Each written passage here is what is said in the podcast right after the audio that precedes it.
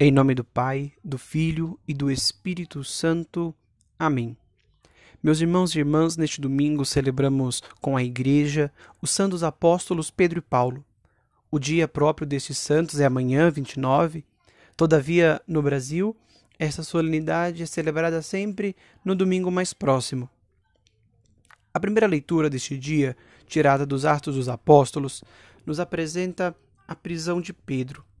No começo da leitura, vemos que Herodes havia mandado torturarem alguns judeus e quando mataram São Tiago, Herodes viu que isso agradava aos judeus e mandou prender Pedro. Aqui vemos a força da maldade humana. Herodes manda prender Pedro e outros cristãos pelo simples fato de isso agradar um grupo com quem ele gostaria de manter a paz. E esta atitude de Herodes nos mostra como a maldade se manifesta sem o mínimo pudor. Depois, vemos ainda na leitura que, enquanto Pedro estava preso, a comunidade rezava continuamente por ele. E essa é uma grande e valiosa lição para nós: rezar pelos nossos pastores. Infelizmente, vemos cada vez mais pessoas que se dizem católicas, mas que continuamente atacam seus pastores, pessoas que atacam os padres, os bispos, até mesmo o Santo Padre o Papa.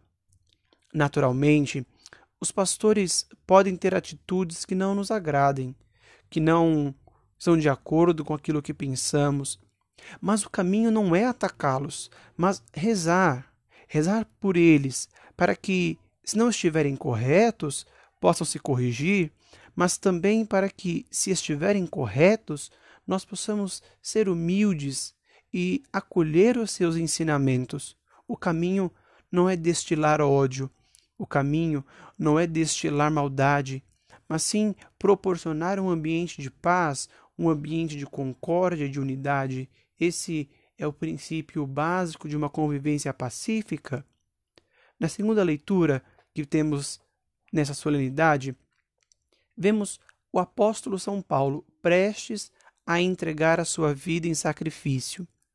Este santo apóstolo, depois de ter perseguido os cristãos e acabar se convertendo também ele em cristão, depois de viajar por inúmeros lugares pregando o Evangelho de Jesus Cristo e sua salvação, agora se vê diante da espada, prestes a abraçar a morte e escreve a São Timóteo, mostrando uma verdadeira confiança em Deus, nos dando uma verdadeira lição de confiança na palavra do Senhor.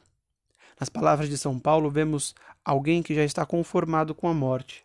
Não porque desejasse a morte, mas porque sabe que completou sua carreira, como ele mesmo diz, e que agora deve trilhar seu caminho rumo à salvação, à vida eterna que tanto pregou. São Paulo nos ensina que Deus não só acompanha os seus, como também os honra. Lhes concede o prêmio da justiça. Nós somos chamados a confiar a nossa vida inteira nas mãos de Deus, assim como São Paulo, porque Deus não nos abandona. Essa verdade é, aquilo, é essa verdade que levou São Paulo a entregar suavemente a sua vida na confiança inabalável em Deus. E essa mesma confiança do apóstolo Paulo moveu a igreja durante todos esses séculos. Durante tanto tempo os cristãos foram perseguidos e todos eles, com essa mesma confiança do apóstolo Paulo, entregaram sua vida nas mãos de Deus. No relato dos santos mártires, temos inúmeros exemplos de homens e mulheres que entregaram sua vida pelo martírio com seus lábios professando amor a Deus, rezando, cantando, proferindo as orações nos Salmos, este grande exemplo de quem confia em Deus, que abraça a morte não como o fim da vida, mas na esperança da vida eterna prometida por Deus e que só pode ser alcançada por este modo. O Evangelho deste domingo, por sua vez, nos leva a refletir sobre a figura de Pedro e o poder que Jesus lhe concedeu de governar a igreja que não, não é meramente um poder político, mas um poder espiritual. Tu és Pedro, e sobre esta, esta pedra edificarei a minha igreja. Jesus edifica a igreja sobre Pedro, o primeiro papa. Naturalmente e evidentemente, o papado não existia no tempo de Pedro. Ninguém chamava Pedro de papa naquele tempo. Mas em Pedro já existia a função do papa: guiar a igreja, manter a sua unidade, ser a força da igreja.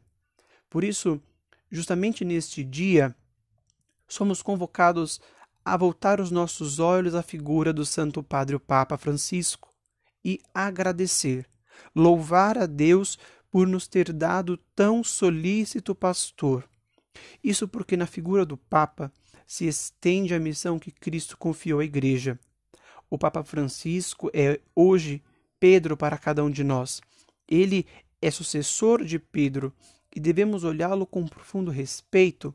Devemos nutrir por ele profundo amor, pois é ele quem hoje guia a igreja. E que momento difícil para se guiar a igreja. Pedro, representado na figura do Papa, é esse guia para cada um de nós. No grande barco da igreja, Pedro é o capitão.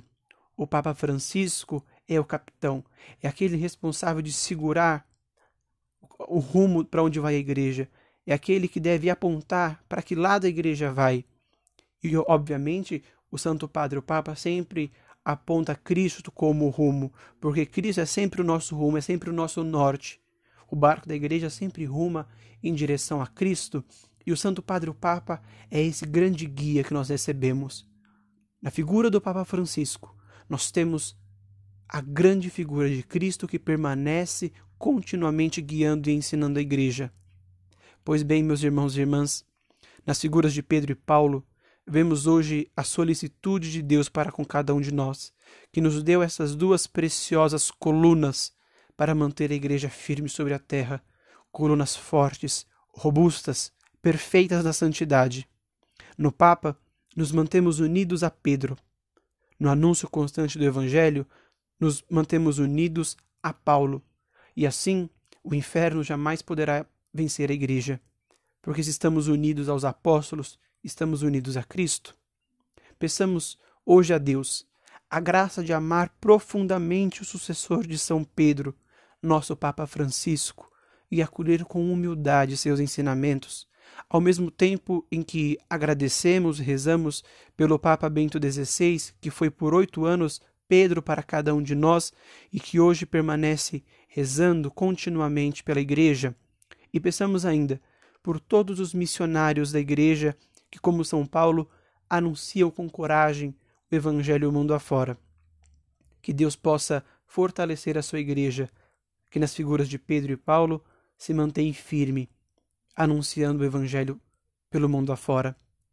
São Pedro e São Paulo, rogai por nossa Igreja, pelo nosso povo. Amém.